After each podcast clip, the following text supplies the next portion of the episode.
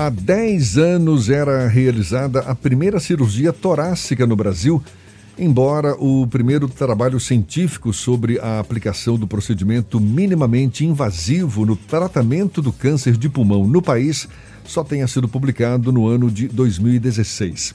A cirurgia robótica, como se sabe, promove uma recuperação mais rápida, com risco menor de complicações e menor dor no pós-operatório. Bom lembrar que o câncer de pulmão é o segundo mais comum entre homens e mulheres no Brasil. E a gente conversa agora com o médico e também cirurgião torácico Pedro Henrique Leite, nosso convidado aqui no Issa Bahia. Seja bem-vindo. Bom dia, doutor Pedro. Bom dia, Jefferson. Bom dia, ouvintes. É um prazer estar aqui com vocês essa manhã. Prazer todo nosso, muito obrigado por aceitar o nosso convite.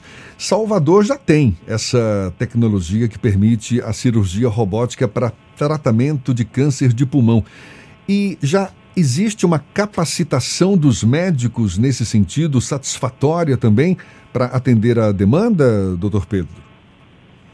Bom, Jefferson, isso é uma excelente pergunta. Né? A plataforma robótica ela chegou em Salvador há pouco mais de um ano cerca de um ano e meio, né?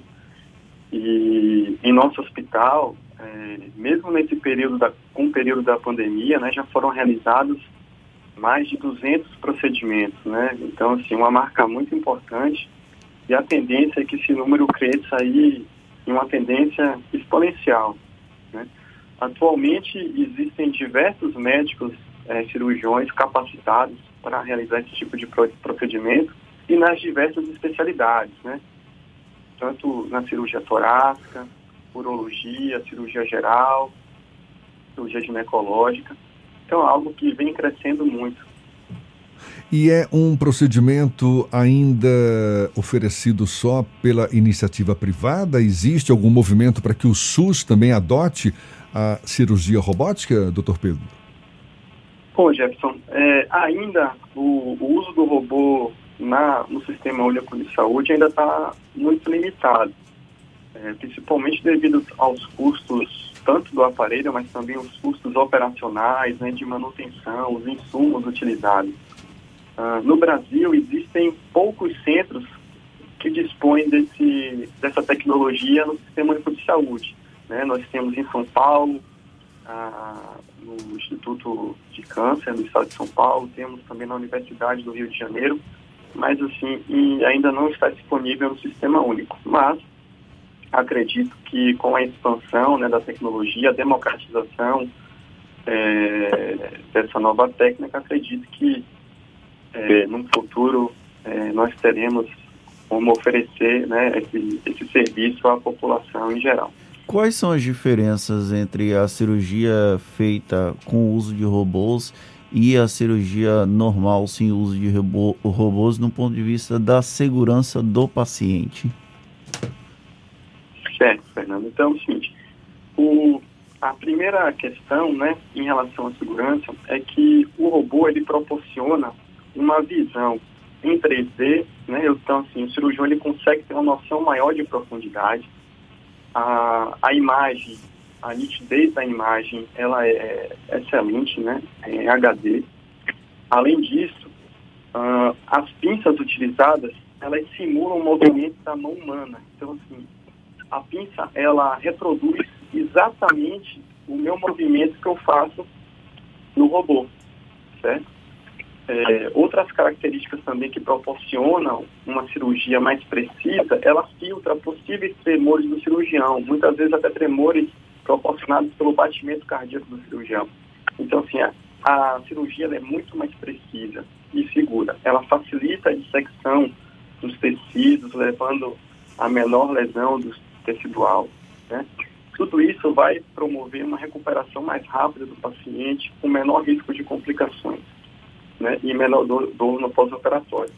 Quais são as intervenções que têm sido mais realizadas com robôs aqui na Bahia, que o senhor tem contato? Certo. Que eu tenho contato, assim, na minha especialidade, né, eu sou cirurgião torácico. Então, na cirurgia torácica, a aplicação do robô, ela está bem estabelecida principalmente, né, para as cirurgias pulmonares, né, principalmente no câncer de pulmão, é, tem sido aí amplamente utilizado, e também em tumores localizados no mediastino. Então, é espaço localizado atrás do osso externo entre os dois pulmões. Existem certos tumores é, de doenças que acometem essa região que podem ser operadas através do robô e com muito benefício. A, a, cirurgia torácica, ela é mais complexa do que as cirurgias em geral? A pergunta aqui é de um leigo mesmo, viu? Porque eu fico imaginando, abrir o peito, é, tudo bem, com o, a, utilização de um robô, se eu mesmo tem afirmado aí, a, a, a invasão é, é mínima, não é? Mas mesmo assim, porque abrir o tórax de uma pessoa e manipular ali os pulmões não é uma coisa simples, né? Não, não. É uma das cirurgias, junto com a cirurgia cardíaca, Jefferson, é uma, cirurgia, uma das cirurgias mais complexas, que nós temos, pelo que você mesmo falou. E a cirurgia robótica, ela veio quebrar, quebrar um paradigma né, que nós tínhamos.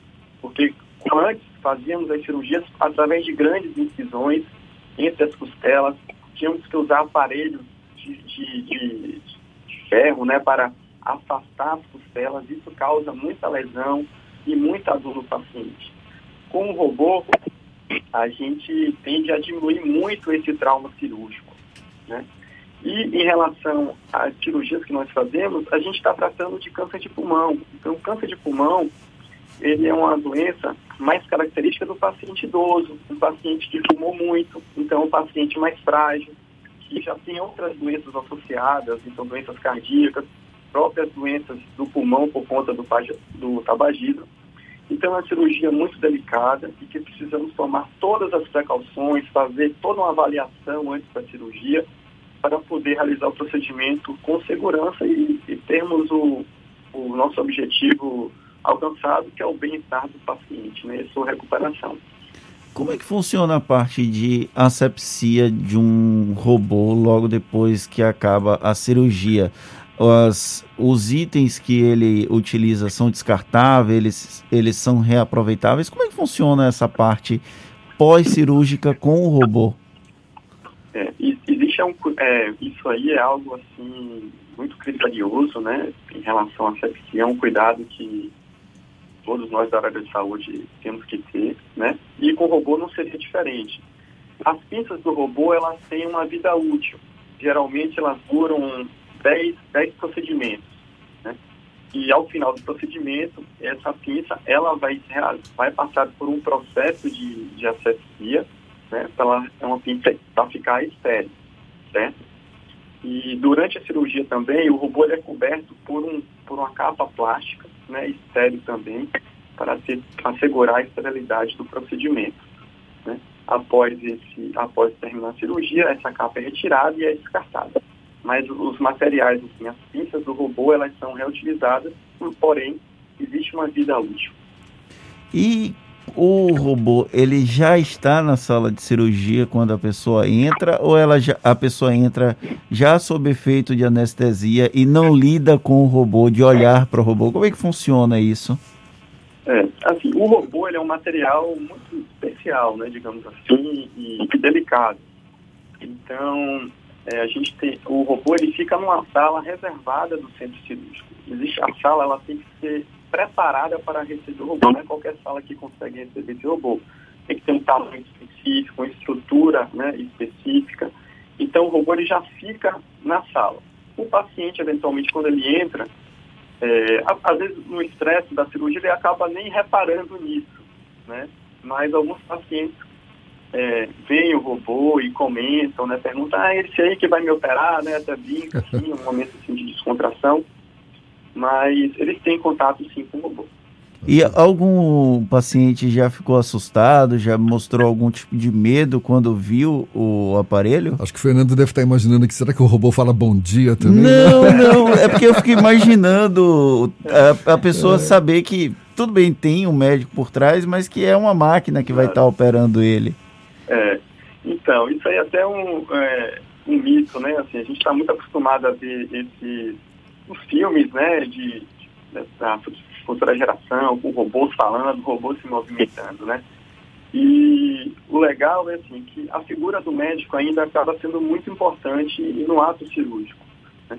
porque o robô, ele nada mais é que uma plataforma que vai sair, sair cerca de quatro braços e esses braços eles vão se movimentar conectados nas pinças.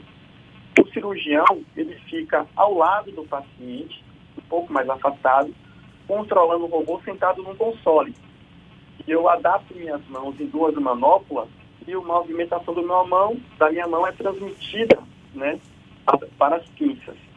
Além disso, existe um outro médico né, capacitado também e treinado é, junto do paciente, em que ele vai ajudar em algumas manobras, retirar gases, fazer aspiração de alguma secreção né, durante o ato operatório.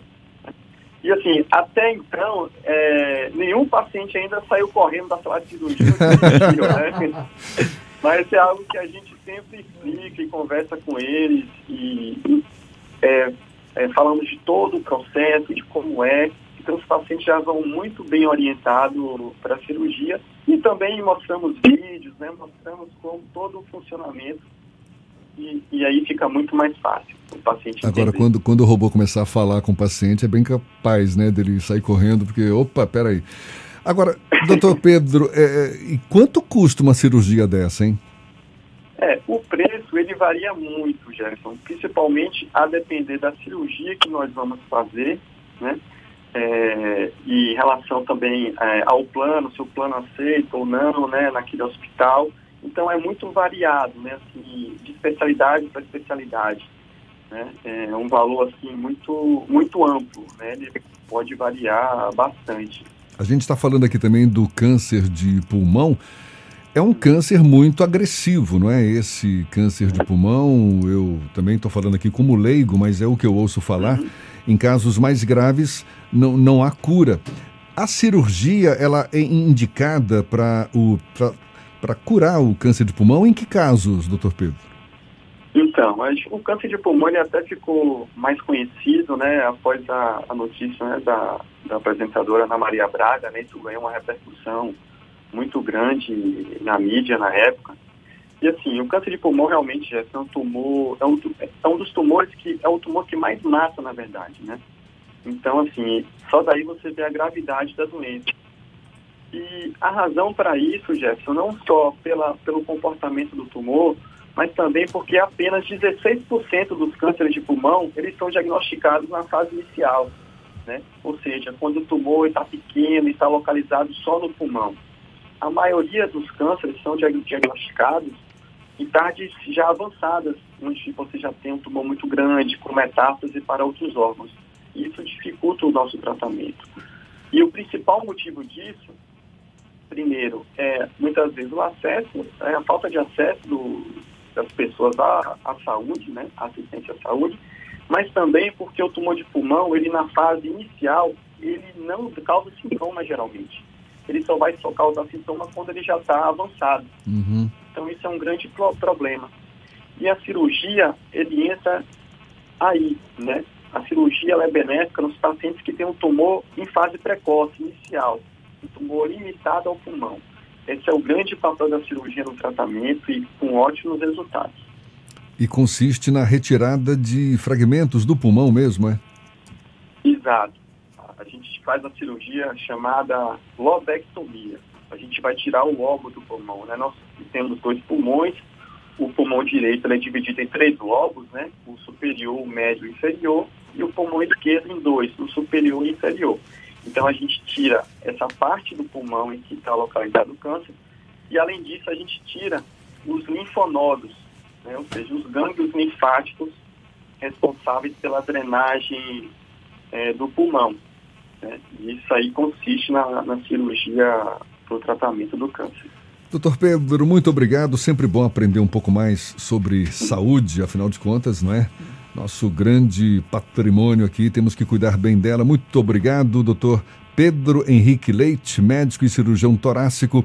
Um bom dia para o senhor e até uma próxima. Bom dia, Jefferson. E é, foi muito bom estar com vocês e poder esclarecer um pouco né, sobre o nosso trabalho e gostaria de deixar, deixar uma mensagem aqui para nossos ouvintes, né, da importância de cuidar da nossa saúde do pulmão. É, se você fuma, né, procure ajuda, pare, né, e, e é isso. Se cuidem. Um grande abraço.